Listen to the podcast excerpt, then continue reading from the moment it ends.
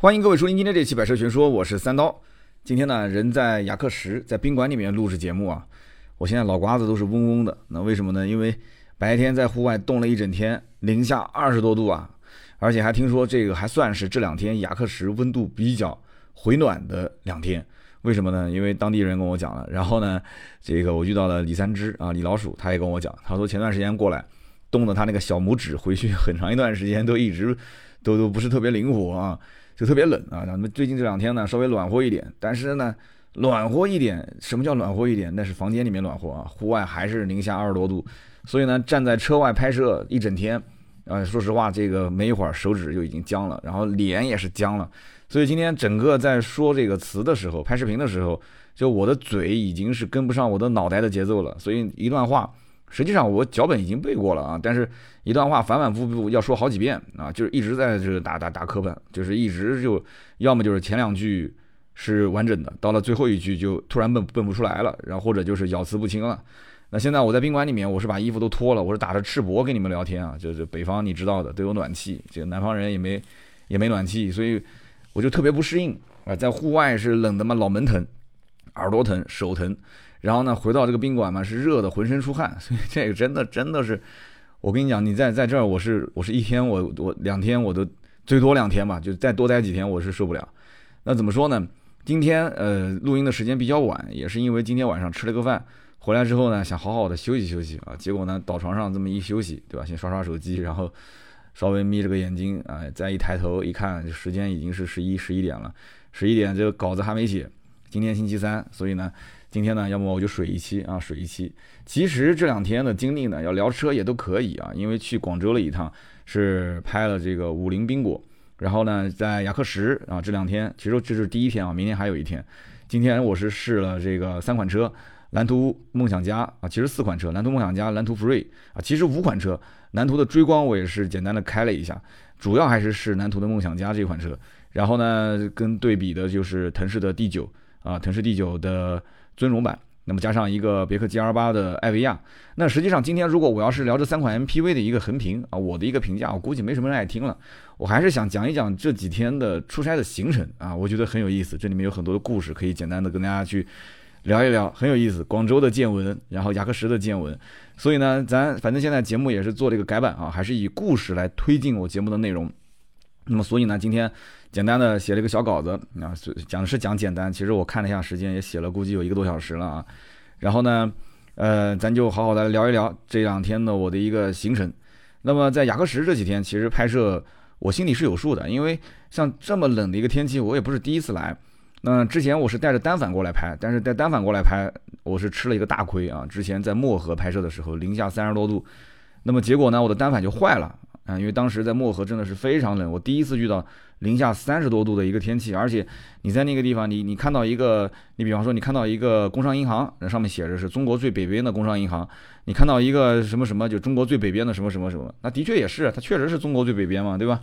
然后呢，我当时还挺兴奋的，然后，结果兴奋没几天就就出问题了，什么问题呢？我的单反相机坏了，哪边坏的呢？就是那个单反相机，就是你回看啊，或者是呃来回去切文件的时候，有个小拨杆啊，那个小拨杆是一个塑料的小拨杆。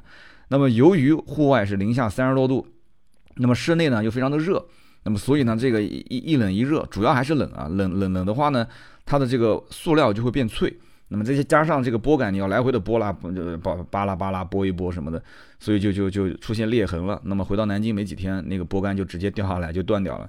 那么修了一下也花了不少钱。然后没多久呢，当时我的三脚架也坏了，因为三脚架呢。呃，我们有好几个，其中有一个是塑料的，因为出差的话带铁的确实有点重，就没想到带了个塑料的，就回来之后也冻坏掉了啊，那么又得重新买，所以就吃过这个亏。那么现在拍摄其实大部分的视频用手机拍摄都可以啊，就苹果手机拍摄嘛，那本身有 4K 也有高清，所以呢后面我去北方拍我就有经验了啊，我只带手机，其他我就不带。但手机有个什么问题呢？手机的电量非常非常就耗得非常快，快到什么程度啊？iPhone 的手机充满了电。在户外基本上撑不过，你别说二十分钟了，可能连连十五分钟都充不了，就撑不了，就十来分钟，十来分钟手机瞬间没电，它是瞬间没电，不是一点一点往下掉啊，是瞬间没电。那怎么办呢？就把手机拿回车里面，开着暖风去吹。啊，吹啊吹啊吹啊，终于把它吹开机了。吹开机之后呢，你会发现这个电池的电量也就剩百分之十了。所以你别跟我吹什么电动车这个那个的，电动车你再怎么电动车，你到这种零下二三十度的地方都没用，都没用，续航肯定是咔咔咔的往下掉，这是百分之百的，这是它的一个电池的物理属性啊，我也不知道是物理还是化学，反正就电池的属性肯定是续航会非常大量的打折。那有人要问了，在北方的城市，你在路上能见到电动车吗？很少。极其少数啊，你可能偶尔见到一些混动插电式混合动力是可以的，啊，也是极其少数啊，大部分还是燃油车。然后燃油车，我之前跟你们讲过，我说那个前面的前进气口的位置会加个棉棉布啊，你们也不相信啊。其实，在雅克什你过来看一看就知道了，路上遍地都是，很多出租车都是前面的进气口会挂一个棉布在上面。那么我先讲一讲这次从广州到雅克什，先广州的经历啊。那么我是先去广州，再去雅克什，前后出差这一次一共大概六七天的时间。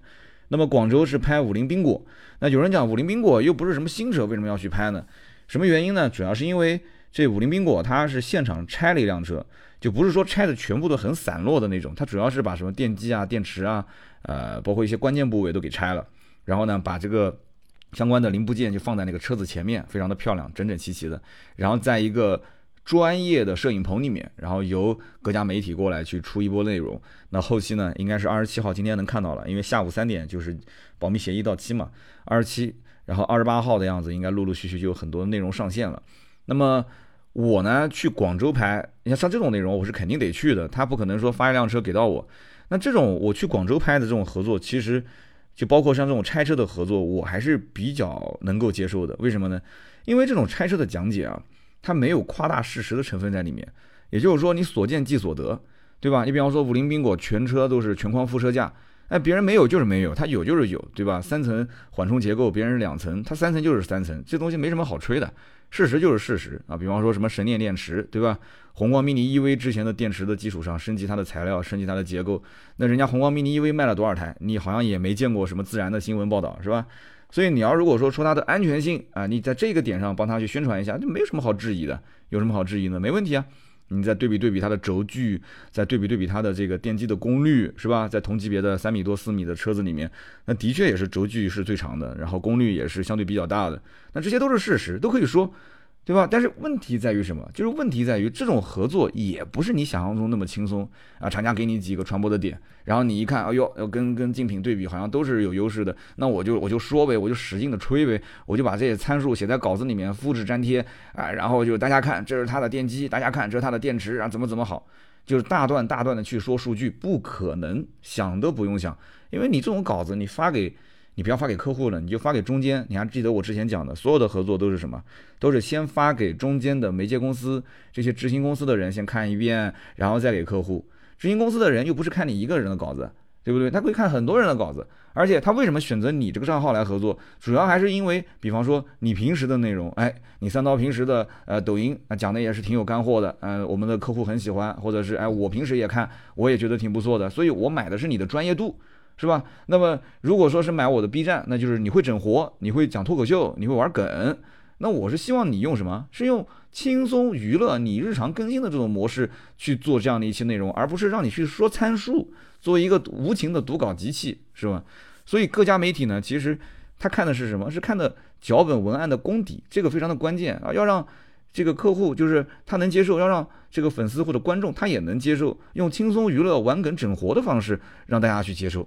啊，客户能接受，是粉丝能接受，所以这种视频脚本其实已经算是最简单、最简单的视频脚本了。但是创作起来也没有那么容易。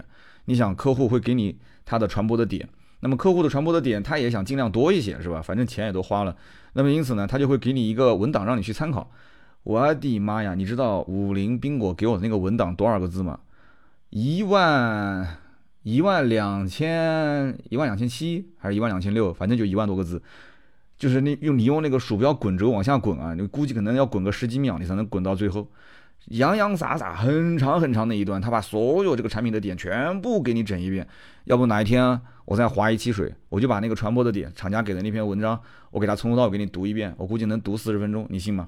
哎，你不是要你你不是要很详细的了解一款车吗？你不是要讲深度的内容吗？我告诉你，你只要把这一万多个字全部吃透了，你这台车子，我跟你讲，连它的螺丝钉在什么地方，这拧拧了多少牛米你都知道。我跟你说，真的清清楚楚、明明白白，你对车，这个叫干货啊，对不对？那那我这种干货一万多个字，厂家而且上面写着就是仅供媒体啊阅读，请勿外传啊。你要是外传的话，上面有水印，它是你要负责任的。就这个只是仅供我们相关的媒体来看的，那我肯定不能把文件直接给传出去，对吧？那我用音频的形式讲给你听。这个只能讲是打个擦边球了，你想不想听啊？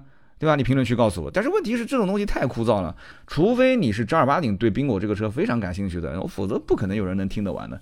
但是这个东西你发到网上，真正有人要买宾果这个车，他会觉得非常有用，他会非常仔细的从从头一直听到尾，然后听自己想要的东西。但是你在这一万多个字的厂家给你的这个本子里面，然后他告诉你我要传播的点可能有重点七个到八个啊，什么这个那个的，那那我想问了，你你你怎么弄？对不对？你要去做减法，而这个做减法是非常困难的啊！我还没说后面的蓝图，蓝图给的那个资料也是非常非常的长，然后也让你自己去选啊，然后选完之后，你还要把它整成一个几百个字的短视频，你还不能太长，而且再加上它这个更复杂，它是一个呃冰雪试驾，冰雪试驾的时间是不可控的，因为每个项目除了你要去开，别的媒体也要开。场地我也不知道到底具体是什么样子，拍摄的难度到底是是怎么样子。而且你知道，在北方本身天黑的就比较早，下午可能三四点钟就已经开始天就暗了。那这种情况下，你早上可能呃九点多钟、十点钟出门，再加上什么给你 workshop 讲一些内容啊，然后到了现场还要再跟你说一说啊，这里要注意安全啊，那个地方给你演示啊，你真正能留下来拍的时间没有多长。你把这个视频脚本。你你能写的多复杂？你写的越复杂，你就是给自己挖坑嘛。但你写的太简单了，别人又客户觉得你又不用心，对吧？你要是写的不好玩，那那粉丝就不爱看。所以你看，这就这就是自媒体没那么简单呀，不是说张口就来啊，就天天找什么东西就喷一下，就就能拿到流量了。你天天帮人维权，帮人喷，的确流量很高。看到没有？这两天网信办十二月二十五号发了一个文，看到没有？是不是咱们之前几百万的大 V？以前是只封了一个抖音号吧，现在是全网封杀啊，把他很多号都给封掉了。叫什么？叫做影响营商环境啊。那这个我们就不展开来说了。反正不管怎么讲，现在短视频最多一两分钟啊，三分钟都算是长的了。那么长视频现在最多五六分钟，你再长的话，你那个脚本洋洋洒洒写个三四千个字、四五千个字，客户那边他也不愿意啊，观众也不愿意啊，他这个本子本身就审核不过。而且你再想一个问题啊，我们稍微延展一点讲啊，给大家透露透露。如果说，比方讲这个本子，哎，我确实可以把它写很长，哎，我也愿意写很长。但是写完之后，你会发现一个问题点，就是拍摄的成本和难度啊，直线上升。前面的难度我就不说了啊，成本怎么上升呢？就一般情况下，就很多车是我们借来拍的，嗯，你像这个宾果去广州拍，咱就不说了啊，他给场地，他给车，那很多车都是我们要借来拍的，他是厂家不提供车辆啊，或者说他提供你一辆车，那但是双车对比，双车对比，另外一辆车就需要你来借。那么我们去找找人借车也很难啊！我们周围的很多的同行媒体借车是一个老大难的问题，而且很多同行是找我借车，因为本身我自己有二手车行，对吧？然后我跟 4S 店关系也比较好，因为我至少在南京当地是能搞得定的，对吧？然后再加上我也有一些啊，我们多年来的渠道就是能够跟直接客户进行接触啊，可以找客户借车，呃，车主借车，因为本来我就是做汽车销售的嘛，这一块还是有一些路子。但是跟车主借车有个什么问题呢？车主最多借一天。为什么这么讲呢？哎，你想超过一天，他是不是要增加费用啊？好，增加费用没问题，我给钱啊，我给钱。那增加完费用之后，那车主他不一定有时间，他一个星期大部分的人都是上五天班或者上六天班，也就是周末有一天空。但是我要是周末去拍的话，那我又得让我的同事加班，那大家肯定都是不愿意加班的嘛。周末家里都有事儿，对吧？那我平时要在工作日去拍，工作日我要把这个车主的车借出来，我要好说歹说，对吧？那别人愿意借你一天，借两天。那就很麻烦了，而且这两天还有一个问题，你车去哪过夜呢？很多车主是不让这个车子过夜的，也不让这个车去外地啊，也不能做暴力驾驶啊，你只能静态拍摄。现在很多的要求，还有一些车主特别爱惜车。你比方说车子我愿意借给你，但是呢，我要跟车一起到什么地方呢？到我的拍摄现场，嗯，到我的拍摄现场，然后呢，站在那个地方就看着你拍。你说尴尬不尴尬？当然了，我现在脸皮厚了，我无所谓啊。你要如果是个刚入行的一个车主站在那个地方盯着你，你旁边站着的，你旁边放的就是他的车，你站在车子边上，你在这边讲台词，那车主盯着你看着你，那个状态啊，非常的尴尬啊。那么有些时候像夏天天特别热，冬天天特别冷，那怎么办呢？我还要专门找一台车子，把里面的暖气打开，或者是冷气打开，然后安排车主坐在车内，因为我也不好意思嘛，人家。好心好意借车给你，虽然是付费的，是吧？然后呢，我告诉他车里面还有水，有的时候还要给他备点零食啊。如果是中午他在那边，那我们还要一起安排吃个饭，是吧？啊，还要动不动安慰他一下啊，马上就好，马上就好，你稍微等一等啊，马上就好，马上就好，对吧？那也有一些车主看看我们，觉得三刀这个人也挺靠谱的，原来不见到我他不相信嘛。中国人就是这样，见到之后发现，哎，咱们团队的人哎也都挺靠谱的，挺专业的。然后呢，这个拍摄场地呢相对也比较的安全。那人家说，那你们要不就先拍吧，那我到旁边的商场，或者是我打个车我就回去了啊。然后你回头你不行，找一个这个代驾，你把车送给我啊。有些人就回去了，所以这个就情况都不一样啊，情况都不一样。那么另外一点是什么呢？就是如果你一天没拍完，比方说你第二天再约车主，车主他没时间了，他说那要不这样，你等两天，或者你下周拍，我能等吗？我也等不了啊，是不是？后期要等着剪辑，客户要等着上线，你肯定是不能等。而且还有一点就是，如果你要是一天拍不完，你后面再隔天拍。你会遇到什么问题？你当天拍摄的服装你是不能变的，对吧？你的发型你要重新，你得吹的跟那天一样。然后你整体的这个人的状态，其实每个人每一天的状态也不完全一样，有的时候兴奋一些，有的时候稍微的这个情绪就低迷一点，对吧？再加上天气也不一样，光线也不一样，很多东西都是有变化的。你要想这个片子稍微精精细一些的话，你其实这些东西都是要讲究的，你很难保证前后能统一。这个还不算完啊！如果说你的拍摄需要花到两天甚至三天，你每一天你去找客户拿车，你是不是需要调一个人过去取车？你是不是拍完之后还要安排一个人去送车？你不能天天都是用这个代驾，这成本很高的，代驾都是动辄一两百、两三百块钱，那跟拖车的费用都差不多了啊。那么现场拍摄还有两个摄影师，所以你加上我的话，等于说咱们一个团队里面可能有四个人、五个人都是围着这个项目转。哎，我们是小团队啊，咱也不是说就这么一个项目啊。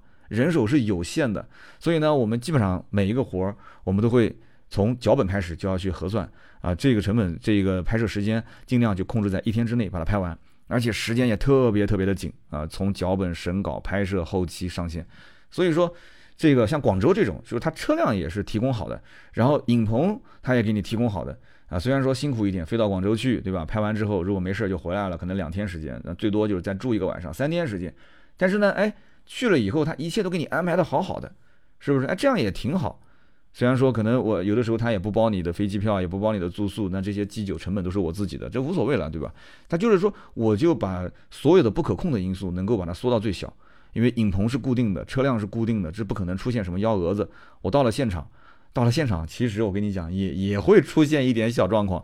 那我就讲一下广州这一次遇到的事情啊。你比方说广州这一次。那么我们反复问什么时候能给我们拍，什么时候结束啊？你给我空了什么时间点？因为这种影棚的拍摄，我拍多了我就知道了，他一定不可能只给我一家，他一定是从上午到下午，甚至到晚上，因为影棚本身是不受天气影响的，开这个灯什么时候都能拍嘛，甚至到晚上他都有媒体过来拍。所以说我就想问他，我是什么时间段？一直没说，一直没说，一直说在协调，在协调。那一直到我。坐飞机的前一天才告诉我们，说是十一点到下午的三点，也就是说留了四个小时给我拍摄。那我就呃订了一个五点的飞机啊，五点的飞机。那么这样一来的话呢，我觉得三呃三到四个小时肯定是够了啊。像这种脚本也是提前安排好的，对吧？我提前把脚本去润一下啊，背一下，现场的速度效率会比较高。好，那么到了广州了，到了广州之后呢，呃，这个下了飞机，打了一个多小时的车啊，非常的远，在番禺那个地方，番禺的一个很偏的一个，就像个小村子里面。然后呢，到那边是一个创业园区啊，创意创业的园区。然后呢，到了那个录影棚，到了那个摄影棚里面呢，我一看，哎，谁在那边拍呢？就那个抖音上的一个大 V，叫牛哥说车啊，牛哥关系咱也不错，牛哥也是咱们的听友，经常听我们的节目啊。然后牛哥，牛哥一看，哟，刀哥啊，牛哥啊，咱们就自来熟了，对吧？然后就打个招呼，打个招呼呢，我就跟他讲，我说我是接你的后面应该。然后我十一点拍，我说你大概什么时候结束啊？他我这个快，我这我这很快就好。呃，牛哥也非常的给力啊，确实不到十一点，十点四十的样子吧，十点半、十点四十，差不多就结束了。结束之后，那我们俩交接，大家都老熟人在一起，简单也要聊两句啊。你不能说啊，我结束了我就开始拍了。我说哎，再见，拜拜，下次再见，对吧？你最起码聊两句啊啊，最近业务怎么样啊？啊，年底还有没有出差啊？啊，就下次飞哪儿啊？就简单聊两句嘛。好，又花个十几二十分钟，也差不多就十一点多开始拍了。好，十一点开始拍，十一点开始拍，我拍到大概我前面大概半个多小时，十一点半、十二点不到的样子，就是整个的这个摄影棚里面，除了一两个工作人员，没有其他的人啊。这个无所谓，我就当他们不存在，我就正常拍。然后等到十二点之后，整个现场陆陆续续的就开始进人了。那么都是哪些人呢？就开始进了那些就是后面要来拍的这些媒体。我一看又都是老熟人，抖音上那个说车的阿飞，就是会好几国语言的说车的阿飞啊，他是接在我后面的。我说阿飞，哎，你什么时候拍啊？哎，给我们约的就这个时间啊。我说不对啊，我不是约到三点啊？你到三点，你到三点，那我怎么拍啊？呃，然后就说明我们俩的时间是重叠的。好，阿飞在等我。然后呢，再过一会儿又来个老熟人，谁呢？就那个大冰块，就是拆车的那个大冰块。我一看，哟，大冰块啊！说，哎，刀哥，我说你又什么时候拍啊？啊，你结束了我就拍啊。我说怎么我结我结束是阿飞拍啊？还有阿飞啊？阿飞在旁边嘿在那边傻呵呵的笑。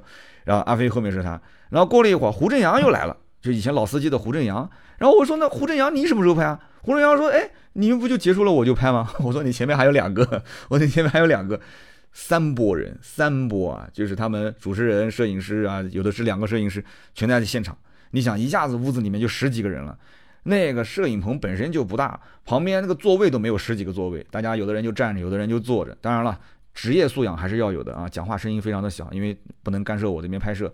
但是安安静静的环境里面，十几个人，十几双眼睛盯着我，然后我在那边去哼哈哼哈的在那边去讲稿子，有的时候你，对吧？我 偶尔也会说错，我也不是说百分之百一遍就能过的。就是一遍错还好，两遍再错你就尴尬了，知道吗？三遍再错头上就开始冒汗了。我也是正常人啊。你下面如果都是粉丝，都是听友，这无所谓，咱们都是同行哎，对不对？同行嘛，这个时候嘛，就有的时候就要秀一下。你要如果今天表现不好，人家回头就讲，哎呀，三高三刀那个拍摄那个磕磕绊绊的，那那三刀那个脚本能力不行，他可能只会写不会说。哎呀，平时看他那个视频里面挺顺的，现场拍摄结结巴巴的，哎呀，一点都不行。啊，其实我现场拍摄都很顺，但是问题在于什么？就是。客户的脚本是每一个字都不能错，其实我每一遍都顺下来了，但是呢，这个我们的导演就讲说不对，这个地方缺一个但是，那个地方少了一个在，这个地方又语气不对，那个地方呢，呃收尾的时候情绪应该再往上升一点，但是你的情绪是往下降的，哎，得再再重新来一遍，那我又不可能给在场的各位解释，我刚刚是因为情绪的问题，我刚刚是因为少了一个但是，我就一遍一遍的重复，那么现场的人在旁边看着我，那这这对吧？这 这压力非常的大。啊，那么这次去广州还有个小插曲是什么呢？就我我忘带了一个跟拍摄相关的器材，啊，那么从南京快递过来肯定是来不及了，因为我第二天就要拍。第一天晚上我落地到广州已经是七点多了，商场也都关门了嘛，所以呢，我当时就在想找一找广州本地的媒体同行，看看有没有人可以稍微借我一下啊，非常常见的一个一个一个设备啊。然后呢，我就想到了三个人啊，关系都还不错，平时私下大家都有一些交流。那么我给第一个同行打电话，哎，第一个同行呢？他跟我讲，他说：“刀哥，咱好久没联系了啊。”他说：“我呢，现在是业务转型，就是汽车只是我一个大板块当中的一个，就是整个公司大的业务链里面的一个小板块了。”他说：“我现在主要是做，就是那个短剧，就大家看过那种视频的竖屏的短剧，就是什么季总你的马甲又掉了那种，对吧？什么什么龙什么龙王赘婿，就是那种啊，就是竖屏的嘛。他现在拍短剧，因为这个行业我也知道是风口浪尖，非常的火啊。他拍短剧去挣钱去了。”所以他们整个公司都换成了那种拍电影的大机器，就不像我们平时还用什么 A7S 三啊，或者是用这种其他的单反。他现在他说我这个大机器你可能用不了，他也不是不借，他说你要能用你就能过来拿，但是我估计你用不了。然后我问了一下摄影师，摄影师哪用这种机器拍呢？都拍不了。然后后来给第二个同行打电话，第二个同行他第二天要拍摄四车横屏，我的妈呀，四车横屏，你想什么概念啊？四车横屏至少两个机位，可能都不止。而且摄影师现场肯定也不止两个人，我估计。所以说，第二个摄影师他第第二个这个媒体同行，他也不是说不借，关系都非常好的。他说你你要是不行，你到我这里来看，好我还有一些老的设备，但是可能就是达不到你的标准。后来我说那那行啊行啊，那就那就再换一个吧。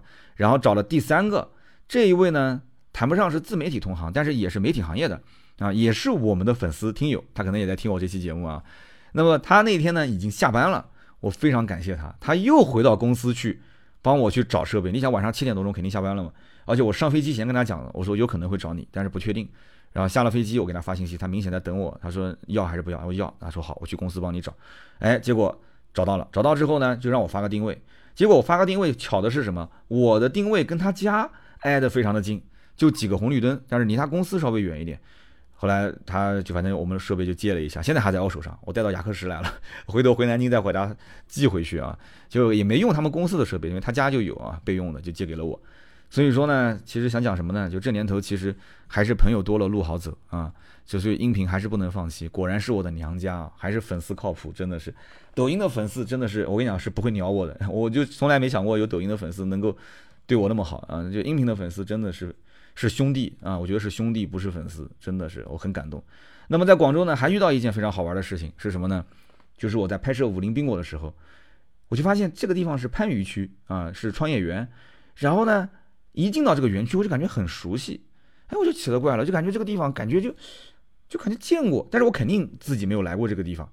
然后呢，这个园区里面有很多的这种很有特色的车行或者是改装店。后来我就在想，这个园区可能是以汽车这个文化作为主要负责的。然后我再我再往里走，我就发现我们拍摄的这个影棚上面写着三个字，叫做“大家车”，哦，然后我才知道，原来是严宇鹏严老板的产业。那大家车的影棚在这边，那旁边肯定就是大家车的总部啊，是不是？所以我就转了一圈，转了一圈，发现果不其然，大家车的贴膜的那个贴膜的地方，然后大家车的秦淮车的这个改装整备翻新也在这个地方，然后大家车的总部也在这个地方啊。所以呢，我就我就先先忙自己的活了啊，在忙着间隙就给严雨鹏 Y Y P 就发了个信息，我说我一会儿结束了过来你这边，呃学习学习啊。然后呢，结果严雨鹏 Y Y P 给我回了一句话啊，回的让我当时就来了兴趣。他说：“三刀啊，我马上带个朋友来见你，你肯定很惊讶。”哎，我就觉得奇了怪了，他他能带个什么朋友来见我呢？我心想，难道是阿飞大冰块？那不都是刚刚见过面的吗？这有什么好惊讶的？结果，哎哎，严雨峰笑嘻嘻的啊，就走出来了。结果我一看旁边站那个人，我当时就震惊了。我是也是我们的听友，但是很多年前咱们就认识了。然后呢，也是我非常好的一个朋友。就是每次去广州，基本上我要是传一局饭、吃个饭什么的，我会把他给喊着啊，黄老板，小黄。然后呢，这个我说你你跟你跟老老严你们俩怎么认识的呢？嗯，我就觉得好奇怪。然后严雨鹏就跟我介绍，严雨鹏说：“哎呀，这个。”他是以前是我的房东啊，我原来的办公室就是找的黄老板租的他的场地啊。哦，后来我一想，哎，是有这么回事儿。因为呢，这个哥们儿啊，就是这个黄老板呢啊，其实小黄啊，他很低调，这低调到什么程度？他到今天为止开的都是小鹏 G 三啊，到今天开的还是小鹏 G 三，也就是最近这段时间经常给我发消息，准备换车了，问我阿维塔怎么样，想换阿维塔，就是。有人讲说，那那他到底是有什么样的产业呢？我给你讲几个你就知道了。首先，人家住的是广州的星河湾半岛，啊，有广州的朋友应该知道这是什么样的一个宅子啊。星河湾半岛里面应该最小的是没有低于两百平吧，应该，而且这个单价应该都是多少？八九万啊，现现在可能降了一些，我估计至少也七八万块钱吧。所以人家住的是星河湾半岛啊，两百多层、两百多平的这种大平层。然后其次，他是梅州人，梅州人。在广东搞教育是非常厉害的，广州有个叫龙外，有没有广州当地人啊？广州龙外教育集团，广州龙外就是他们家族的产业之一。所以我到今天为止，我的手机里面还有一段他带我参观他们广州龙外的一整段的视频。我拿着一个稳定器，就在那个学校里面，他带着参观，我就一路拍。三百亩地呀，兄弟啊，你没有听错啊！小学、初中，他高中那块地还没建。小学、初中加高中三百亩地啊，什么概念？我我去看到他们那个学校的食堂，我都震惊了，就跟五星级酒店一样的。然后带我去参观他们学校学生宿舍、食堂、教室，还有各种各样的，就是包括弹钢琴都有私人的老师那种，就是民办的嘛，可以住宿的，还有自己的游泳池。我的妈呀！然后他自己的孩子也在这里面上学啊，然后。他就曾经跟我提过，他说我我有一块呃小生意，就是做物业方面，他也没说那么全。其实什么小生意啊，自己家的 自己家的产业，自己家的楼，他就是做物业方面的生意。所以广东的老板都就相当低调，你知道吗？相当低调。所以哎呀，那天严宇鹏出来说，哎呀，给你带一个好朋友，哎，是你的好朋友，也说明他跟他跟老严肯定也说了我了嘛。他就说我给你见个人，你肯定很惊讶啊。结果我们三个人一见面，就气氛就一下子很轻松了，然后让。严雨鹏就严老师带着我参观他的公司，这个公司我跟你这么讲啊，就用一个字来形容，就是大。那这个大呢，还不是那种特别奢侈的大，就是说有的公司是大，但是很多空间都没利用，对吧？或者装修的就跟那种就是就是金碧辉煌的，就一看土了吧唧的那种，对吧？徐家印风格。但是严雨鹏的这个公司呢，就很明显，他是把每一个空间、每一块地方全都用起来了，就整个公司呢，大概有个。按照他的说法，大概一百八十多号人吧，就接近两百号人吧。那么整个园区里面有三栋楼是他们租下来的啊，一个就刚刚我讲那个影棚，然后一个就是秦淮车整备翻新加车衣贴膜。那我的听友里面肯定有人去过，应该知道。还有一个就是他们的那个主办公楼啊，主办公楼。然后呢，大家都知道，其实像大家车这种公司，就是这种团队是以做内容为主的。其实从公司整体的这种状态来讲的话，我个人觉得内容只是他们的呃一个底层，就是怎么讲呢？就是个底色。是必须得做，不能不做。但是这个公司，我感觉它的整个人员架构很大一部分已经是在线上跟线下了。线下就是刚刚讲的秦淮车的整备翻新啊，严雨鹏呃乐的就是这个啊嘴都就都合不上了。然后我们的这个秦淮车的翻新都已经排到今年年后一个月以后都接不了单子了，好多车都在排队，就生意非常的好。秦淮车就他们很多的一些粉丝收的一些老车在那边做翻新。但这个呢，其实我个人觉得应该。不是特别的挣钱，因为它整个耗费的工时啊，就是这个这个这个时间精力非常的长。但是这个有好处是什么呢？就是能给他们提供大量的素材。就他们除了自己收的车以外，就是包括粉丝如果收了一些很稀奇古怪的车，而且粉丝自己愿意花钱去准备翻新，其实他们可以少挣点钱，然后可以拿这台车子去做内容。哇，这个我真的是非常的羡慕啊！帮秦淮车做整备翻新。然后将来你秦淮车整备的越多，他们当地的秦淮车的，他不是有车友群嘛？他每一年不会搞这个秦淮车的这种，就像一个小节日一样的，它这个规模会越来越大，所以它这个是正循环，我觉得是非常非常非常 OK 的一个，我们讲叫优异模型，就是非常好的一个商业模式，挣不挣钱不重要，但是对他这个公司整体的文化氛围，对于这个品牌的这种。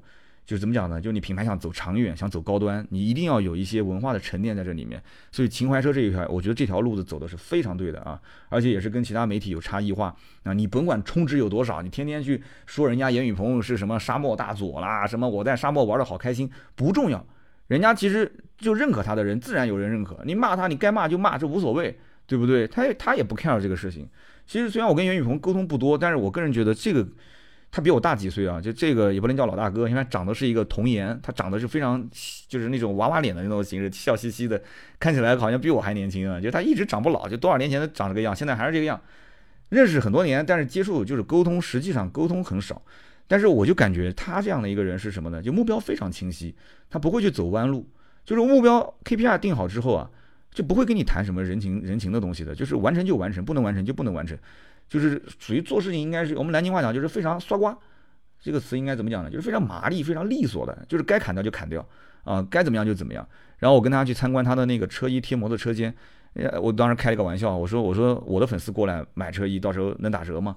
然后就说哎呀，山刀啊，我们这个都一分不打折的，我们都是一口价。你要愿意贴钱，你可以帮你的粉丝贴钱。他跟我讲让我贴钱，嗯，他就意思就是说。他说：“你想，我们是搞媒体的，如果你一个搞媒体的，你现在是打折的，然后呢，可能你你动不动还要就是有些人在给你还还价。你如果这样做的话，你是做媒体的，你是有粉丝群的。今天这个粉丝跟那个粉丝讲说，严雨鹏这家店今天给他打了个八五折，那边又说，那我前两天拿的是八折，那我就贵了，是吧？那么呃八折是便宜了，八五折是贵了，是吧？然后再一个人讲说，那前两天这个老严那边还给我返了三十个点呢，打了个七折。”那最后在整个的粉丝群里面，这口碑就做做烂掉了，所以就一定要一口价啊！就严宇鹏跟我讲，然后包括为什么说他有线上呢？线上其实他做的是什么？就电商业务，除了一些汽车相关的后市场的一些像什么机油啊这些东西之外，他还有一套是做什么呢？是做那个服饰，对吧？就像那个袁启聪动不动就 sorry 呀，我要道个歉呐，sorry 呀，啊，这也是他的一个一个一个那个 logo 嘛。啊，就是一个那文化衫嘛，然后同时他们自己也有自己的品牌，然后他的他的那个衣服上面的标签就像是一个驾驾照一样的，哎，做的都挺有意思的。那么销量应该也不差，跟他简单也聊了一下，是自己的设计师，然后基本上每一周会出一个新款。对于他们这个公司这种团队来讲，几十个人，他整个服装就几十个人的团队，其实已经算非常不错了。你不能跟什么虚印这些公司比啊，对不对？你不能跟虚印比啊，或者 Timmy 啊这种公司，你不能跟他们去比啊。所以呢，我我觉得。真挺好的啊，线上也有，线下也有，内容也有，然后整个生态是非常非常健康的。所以呢，你说我不羡慕，那肯定是是不可能的嘛。这这种环境，这种规模，你想，任何只要是个男人，有一点事业心，并且咱们又是同行，我也是做自媒体，人家也做自媒体，其实这才是自媒体的一个终极形态啊。这种办公环境，对吧？这种行业地位，这绝对是真的，真的是所有做媒自自媒体的，至少是做汽车自媒体梦寐以求的。那我们南京当然也有这种非常优秀的公司，你比方说像猴哥啊、八戒啊，他们叫小鱼海棠，像他们这些就是一一家公司嘛，就是我们南京的那个那个小灿灿啊，老板跟我也都是十多年的兄弟，都认识，都非常的熟悉。那这里面还有很很长的一段故事啊，有机会跟大家说说吧。节目转型之后，其实能聊的故事特别多，想想听不想听？想听，咱们也可以聊一聊。包括你们一直想问我，就是猴哥跟你到底是什么关系，对吧？啊，那我们可以展开来好好聊一聊。那其实呢，怎么讲呢？就是我我在袁宇鹏的面前，那我肯定要说一些这个恭维的话，对吧？我说，哎呀，你公司规模真大，真厉害，这这这这对吧？就财富自由了嘛。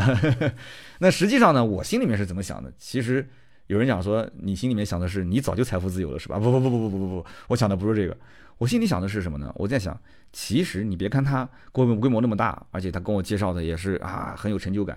实际上，我觉得啊，就老严其实压力真的是不会小，他的压力不会小，因为他你想他业务板块那么多，他业务板块那么多，你能做好一个业务就不错了。那么多的板块业务，那当然了，对吧？VIP 也跟我讲了，他不可能每个业务都他负责。你比方说像那个线上的服饰啊，包括零售这一块，你不可能什么事情都找他，他会有一个专门的负责人跟他汇报就可以了。他就有有一点类似于，就有点像这个什么。东方甄选啊，对吧？他可能就是俞敏洪投资人，然后精神领袖，下面就会有各个一些分管的总监啊，跟他汇报就可以了。那当然了，其实这种两百个人左右的公司，他每个月的开销非常的大。像在广州这种地方啊，人员成本肯定是非常高的。我觉得至少他一个月的开销，闭着眼睛可能就两三百万，那一年就是两三千万的一个成本。两三千万，这是你的纯支出啊，你还没算其他的费用呢。你比方说他的那个贴膜的这种车间，这个膜是他自己定制的。他如果没有一定的量，他怎么可能能贴他自己的牌子做贴膜呢？他深圳还有一家分店，所以这个贴膜的生意，我个人猜测有可能会引入合伙人，但是我不知道，我们具体没问啊。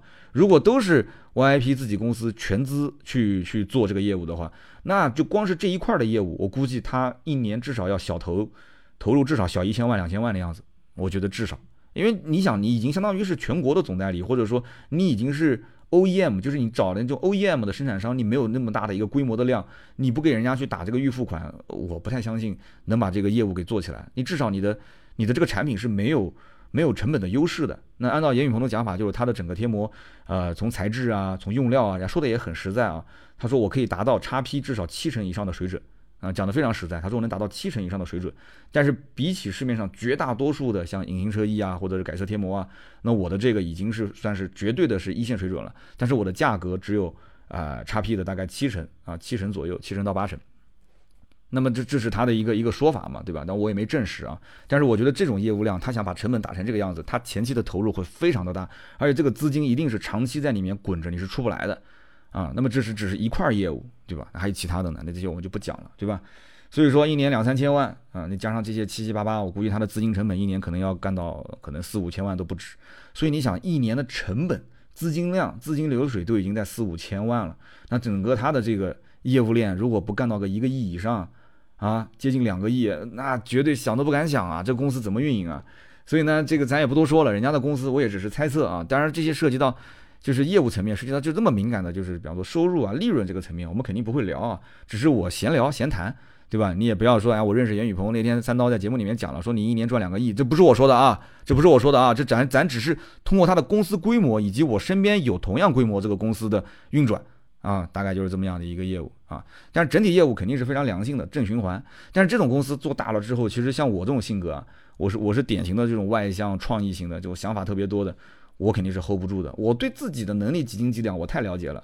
我这种人，其实以前我认为我的管理上限最多不超过五个人，就人多了，性格太复杂，我有的时候管不过来。慢慢的也是在拓展自己的上限啊，六个人、七个人、八个人、九个人，咱们公司现在也十来个人了啊。那么也就是我觉得到了极限了，已经到了极限了。再多，我我真的我也不想把公司做那么大，船大难掉头啊。我还是希望这个我跟南京人的性格，小富即安啊。是不是没想过把公司做那么大？再加上家里面刀嫂也不让我天天东奔西走的，哎，就这一点我是很羡慕严云鹏。就我我没我没感觉他天天在外面到处飞，对不对？他不像北京那个天天秀好表、天天秀这个豪车的那个哥们儿，天天到处飞。我我觉得严宇鹏没有到处飞，大部分时间还是在这个当地。而且你看他的微博，他经常周末还亲子啊，带着儿子去骑自行车。所以我一直想有机会跟老严坐下来好好的聊一聊。就是这个公司到底应该怎么样去放手去管理，就怎么样去做时间管理啊，包括业务层面的管理。我想跟他好好的去请教请教，学一学啊，因为这次时间非常紧啊，就是我临坐飞机前去参观了一下，然后就简单的聊一聊。那严雨鹏呢，就对我这边的一块业务也很感兴趣，也不用说，大家其实也知道是什么业务啊，就是你现在在听的这一块嘛，就是我做播客电台。老严在现场跟他们那些员工介绍我说：“三刀，你们都认识吗？”啊，有的人点头，有的人就应付性的点点头，对吧？呃，然后呃，三刀，哎，三刀，啊，我就是听着他的电台睡觉的，就在这言语风亲口讲的。我但，我估计他也不会听的，那么忙哪会听我的节目呢？啊，三刀电台做的不错啊，就是这个你知道商业互吹嘛，对吧？然后呢，说说这个他他对电台其实也很感兴趣，但是呢，这个电台就说到这儿了呢，就是又是我心中的一个一个痛了。其实你像。严雨鹏这种团队，他完完全全有有能力，就专门批一个团队出来，对吧？专门做这个音频播客，其实就没几个人，一两个人、两三个人就可以了。而且我去参观了他的剪片室以及他的录音棚，我跟你讲，都把我给馋哭了。他那个剪片室全封闭的，坐进去，哇，那个专业设备，门一关，你二十四小时白天黑夜你都找你都你都没感觉。然后那个录音棚也是，他这个录音棚旁边还有专门的一个小屋子是导播台，我的个妈呀，极其专业。所以你说到今天为止，你有你有听到严雨红的团队有做专业的音频播客吗？没有，他那个录音棚主要是做视频后期的录音配音用的。所以你看这么好的设备，我去的时候我看录音棚都是空的，但是那个后期剪辑室里面都有人，所以他就说明这个东西没有完全用起来。所以呢，老严也跟我聊说这一块呢，哎，有机会咱们坐下来好好的来聊一聊。所以二零二四年我想去一趟广州啊，去拜访拜访严雨鹏，跟他我我跟他讲，今天啥也别干了，你就留个半天时间，咱们好好聊一聊。对吧？把这个事情可以可以，我互相学习嘛。我我主要还是我学他嘛，对吧？音频这一块其实关键是不挣钱呀，对吧？你人家这个业务量，这种业务体量，人家肯定肯定也看不上。但是呢，老严说了一句话，我觉得我是蛮震惊的。严雨峰就讲了一句话，他说音频是所有的媒体里面粘性最高的、忠诚度最高的。哎，怪这说明真的老前辈就是老前辈。你看人家一句话就说到点子上了，他其实也知道粉丝粘性在音频领域是非常高的，但是人家一直到今天为止没有花。专门的精力去做，那说明什么呢？其实道理非常简单，是吧？就不好，这行业不挣钱嘛。说白了就是，他现在那么多的业务，其实能挣钱的，他肯定要把主要精力放在那上面嘛。还有一些是能给公司带来长期利益，虽然不挣钱，就像秦淮车这一块，对吧？是有这种积淀的。那音频能做什么呢？是不是？所以呢，有机会跟他聊聊吧。那么广州呢，就大概发生了这么一些事儿啊，在那边待了一个晚上，我第二天就开始飞沈阳。然后呢，我在沈阳呢再待一个晚上，再隔天去飞海拉尔啊，就行程大概就这样。那么说到这儿呢，又有一个插曲啊，这个呢故事我觉得对大家在职场当中啊也是有帮助的。我原来呢就是是想从南京去飞这个沈阳，然后沈阳直接飞到海拉尔，也就是说我一天时间，我一天时间。那么这个飞机票是谁买的呢？是这个海拉尔的这边的活动方来买。是由盾牌去对接，就我所有的行程都是由盾牌对接。我之前也讲过的嘛，就我能不能出差是由谁说了算？是由盾牌和我们的导演两个人说了算。导演负责把我的拍摄行程安排好，然后盾牌就负责跟对方对接机票、酒店这些事情。所以呢，盾牌就跟我讲了啊，机票买好了，南京到沈阳，沈阳到海拉尔，早上十点多钟、九点多钟的飞机，然后呢中间中转，下午大概四五点钟到，好，没问题。那么后来呢，又接了一个活儿，那就是去广州，对吧？那么广州。又是对接好机票啊，说你去广州吧，广州回来之后你就去飞沈阳、飞海拉尔。后来呢，一直到就是广州飞的前一天，我突然发现有里面有个 bug，就这个行程有个 bug。我去广州拍完，第二天飞回南京，然后在南京住一个晚上，第二天又开始从南京飞沈阳，沈阳飞海拉尔。那我为什么不能从广州直接飞沈阳呢？那我在沈阳住一个晚上，我不就直接飞海拉尔了吗？然后我就打电话问问盾牌，我说我说这这行程怎么安排的？我广州为什么不能直接飞沈阳？然后盾牌一拍大一拍大腿说，哎，对哦，你广州可以直接飞沈阳哎。所以这个 这个就不是我吐槽盾牌，这个东西我平时关心的事情太多了，就我各种各样的各种审稿审视频，我还有好多一些线下的事情。我说盾牌，你能不能把我的行程稍微的，就是你不要来什么事情就安排什么事情，你你稍微思考一下中间之间的联系。对吧？我说这个行程安排，你只要稍微多想一下，三刀从南京啊，从从从广州飞回南京，南京第二天睡一个睡一觉，然后再飞到沈阳，沈阳转海拉尔。我本身确实是我这个年纪经不起这样折腾啊。如果我说我就问他，我说如果这个行程是你给你自己安排，是你自己去广州再去海拉尔，你你会这么安排吗？他想了想，他说我不会。他说那我就从广州直接飞走了。我说对啊，那行程如果是你自己的，你的安排就是广州直接飞，那为什么到了我这里？你就啊，刀哥，广州那边安排好了啊，海拉尔安排好了，然后就是广州飞回南京，南京再飞沈阳，沈阳再飞海拉尔。所以就可能有人要讲说，你这个老板就吹毛求疵了，对吧？你是老板，你这个事情你自己不关心，你还指望你下面的员工给你关心啊？其实第一，他不仅仅是员工了，人家现在已经是身为合伙人了啊。那么其次就是，其实这个话我也不太认可，为什么呢？就是有人讲盾牌是我助理，咱也不这么说啊，因为盾牌确实你不管是从，啊就各个层面上来讲吧，就是他的手上的权限还是比较大的，就是个合伙人。就是有一些人，他比方说当秘书，他可能当一辈子，他干的就是个秘书的活，就是帮老板去整理整理票据，安排安排行程，对吧？去订订餐，订订饭店。但是有的秘书，他虽然也是干这个活，你比方说有些大学实习生，啊，大学实习生做干什么呢？就是给老板写这个报销单，啊，就是给老板订机票，还说我老子不干了，啊，老梁不干了，可能干个两三个月就不干了。那有人讲这个活，我一个堂堂的大学生，甚至我是个研究生，我出来之后，我为什么干这么低级的、这么没有技术含量的活呢？那我请问，真的没有技术含量吗？你即使帮老板去贴报销单，帮老板去安排行程，帮老板去订饭店。你也能够从这里面搜集到很多的一些线索，你可以了解到老板的喜好，啊，你可以去了解到公司的大概业务层面的一些，比方说优势啊，哎，老板经常出出门，哎，就说老板的生意好了，老板不出门，在家天天待着，那可能就是客户接的少了，那也可能是他把他一些权限放给了公司的二把手了，对不对？你可以去察言观色，你对整个公司很多一些，甚至于下面的高层甚至是中层不了解的信息，在你这里，你通过这些线索判断，甚至于老板吃了哪家饭店，他经常喜欢点哪些菜。这些细枝末节，你只要用心把它记下来，下一次老板再出门，甚至不用他拿菜单，你就能帮他咋把菜点好，对吧？你就能给他把宾馆点好，对不对？你像我喜欢住什么雅朵，像盾牌这一点是知道的，对吧？我喜欢住雅朵，喜欢住全季啊这种。那我要是自己去住，他一般就是首先安排这一点，是不是？那么因此这些事情虽然看似枯燥，但是我觉得但凡只要是一件事情，只要是跟社会上的人接触，这里面都会有很多的线索是可以你自己去拿捏的。啊，很多的一些东西你可以去总结的，啊，而一旦这些东西你拿到自己手上，这就是你的核心的竞争的技能。一旦要是给你一个机会，让你去独当一面的时候，你很快领导就会发现，我的个妈呀，你这简直就通杀，你知道吗？就是一个效率非常高，特别有干劲，特别有个词应该怎么形容啊？就是属于那种。